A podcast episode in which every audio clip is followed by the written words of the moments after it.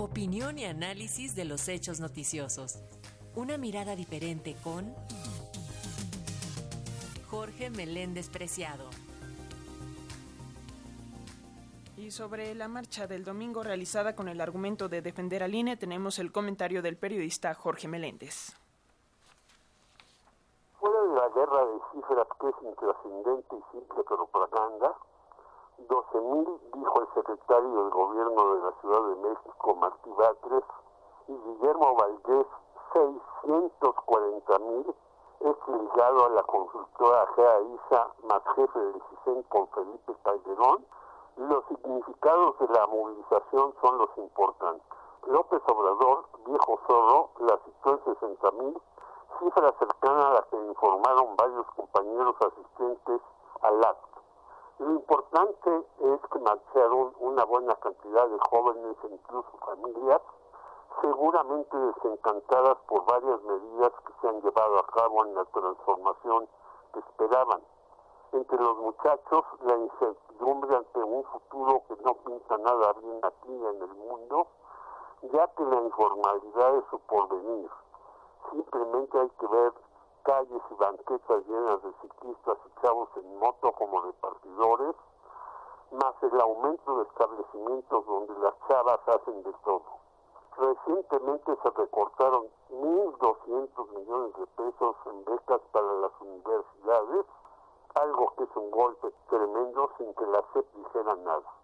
En el caso de las familias, excelente que el apoyo de los adultos mayores sea mayor cada año, pero en otras circunstancias se han recortado programas como las estancias, escuelas de tiempo completo y el apoyo a los refugios de mujeres, donde en efecto había lanzar mil, pero no tenía que hacerse con machetes sino con bisturí.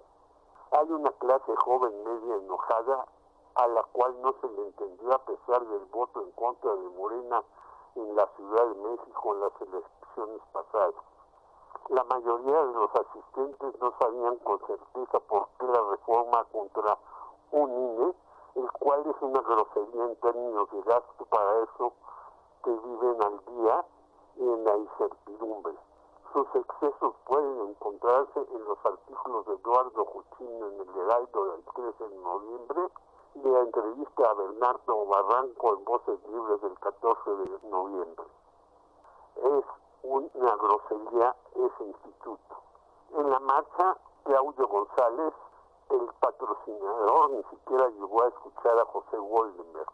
Únicamente se tomó fotos para salir adelante. Y muchos otros iban por otras razones, entre ellas el Bester, para presumir a su novio, Fox, que dijo estar listo para el 2024 de la presidencia de la República, y Santiago Krill, que habló de ciudadanos luego de manejar políticos atrás más.